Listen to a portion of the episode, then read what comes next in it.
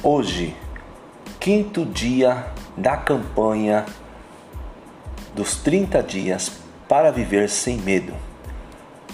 Tema: máscara de oxigênio.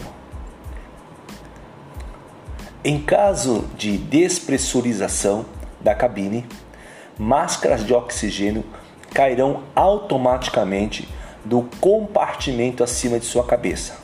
Por favor, Coloque a máscara de oxigênio primeiramente em você antes de auxiliar crianças pequenas e outras pessoas que precisem de ajuda.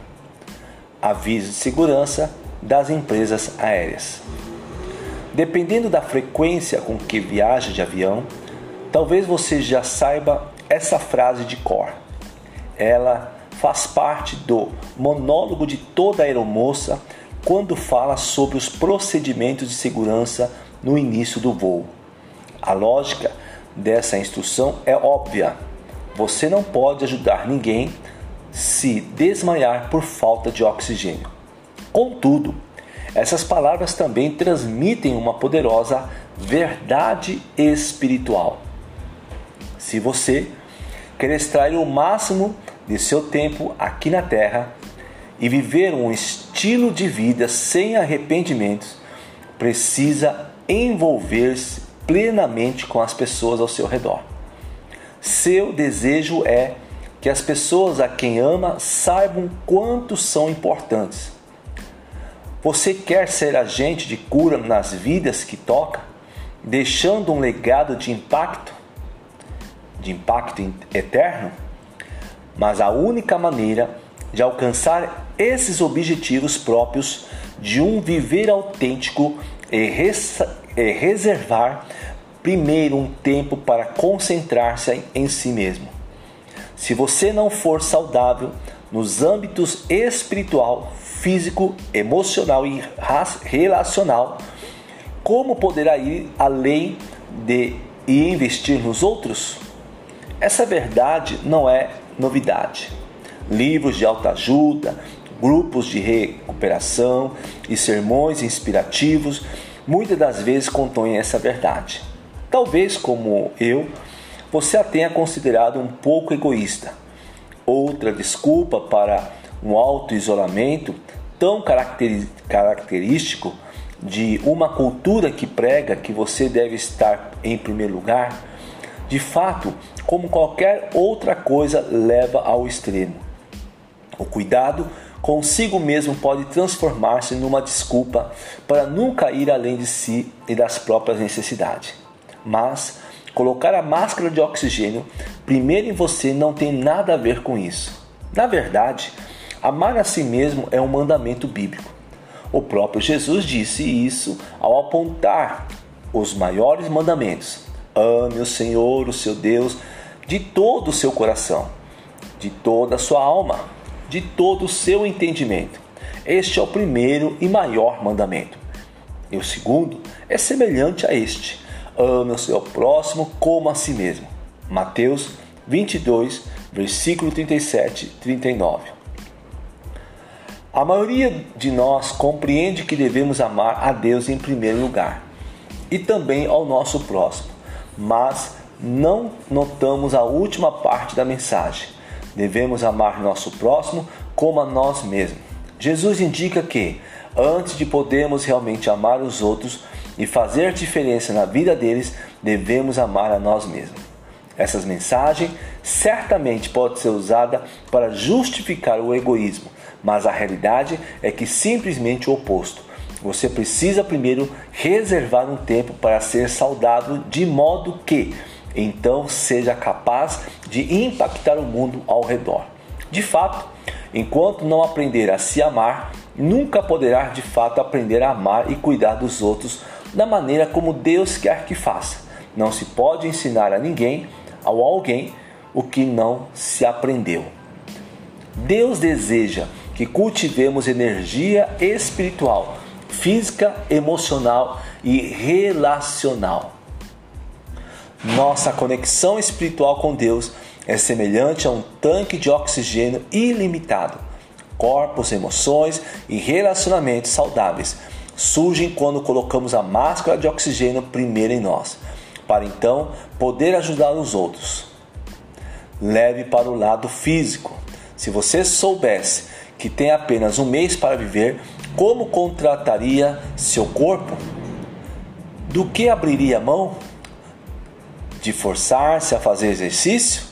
De pedir uma porção extra de batatas fritas na lanchonete? De uma grande taça de sorvete todos os dias? Se seu corpo físico tivesse apenas 30 dias para viver, seria tentador negligenciá-lo? Fazer apenas o que lhe dá prazer e comer somente o que tem um gosto bom? Mas o cuidado com seu corpo é uma área que vai muito além de algumas semanas quando se trata do estilo de vida de um mês para viver. Como cultivar um conceito saudável do corpo? Para responder a essa questão, precisamos voltar à fonte primária do nosso oxigênio, a conexão espiritual com o nosso Criador. Se você não estiver conectado à máscara de oxigênio de Deus, terá dificuldades com a sua imagem corporal, porque vai respirar as mentiras da sociedade sobre aquilo que é aceitável. É da natureza humana comparar-se com os outros, mas a cultura atual está saturada de anúncios que se concentram na juventude eterna, na beleza perpétua em corpos esguios e esculturais. O inimigo de nosso sucesso prefere que respiremos o monóxido de carbono que ele nos dá. São mensagens como: você pode ser tão magro quanto quiser, faça o impossível para ter uma aparência mais jovem. Aparência é tudo, e assim por diante. Quando aceitamos essas mensagens, nós nos envenenamos com conceitos errados sobre a verdadeira saúde do corpo físico. Para ter saúde física, é preciso ser saudável espiritualmente e ouvir aquilo que Deus diz sobre o nosso corpo. Em 1 Coríntios 6,19, Paulo escreveu: Será que vocês não aprenderam ainda que seu corpo é morada do Espírito Santo que Deus lhe deu e que ele vive dentro de vocês? seu próprio corpo não lhes pertence. O primeiro é que alguns adoram o templo, não adoram aquele que está no templo, mas o templo em si.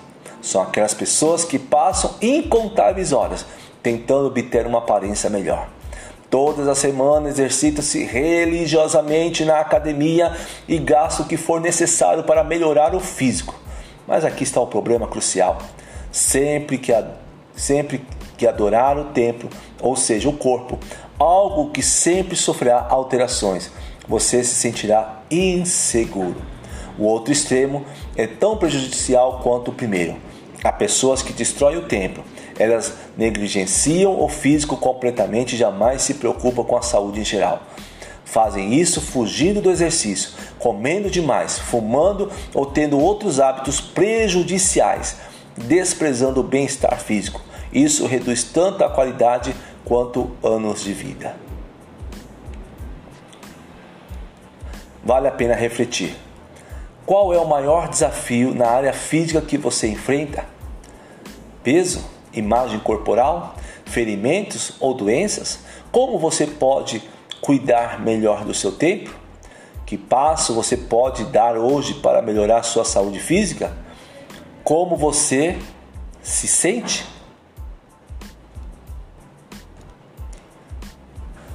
Podemos controlar aquilo que fazemos com as emoções, a maneira como elas afetam os pensamentos e o comportamento.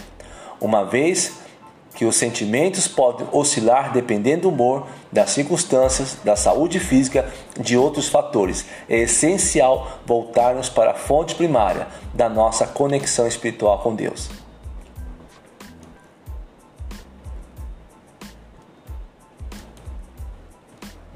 vale a pena refletir. De modo que você consiga lidar com as emoções fortes, sua tendência é explodir ou ruminar. Pense na última vez em que um sentimento tomou conta de você: medo, alegria, depressão, decepção, entusiasmo, ciúme ou ira. Como você o expressou? O que teria feito diferente? Por fim, meus queridos, que nota você atribuiria à sua saúde em cada uma dessas áreas: espiritual, física, emocional e relacional? Você tire as suas avaliações. Que o Senhor te abençoe. Em nome de Jesus, compartilhe e seja edificado. Deus te abençoe.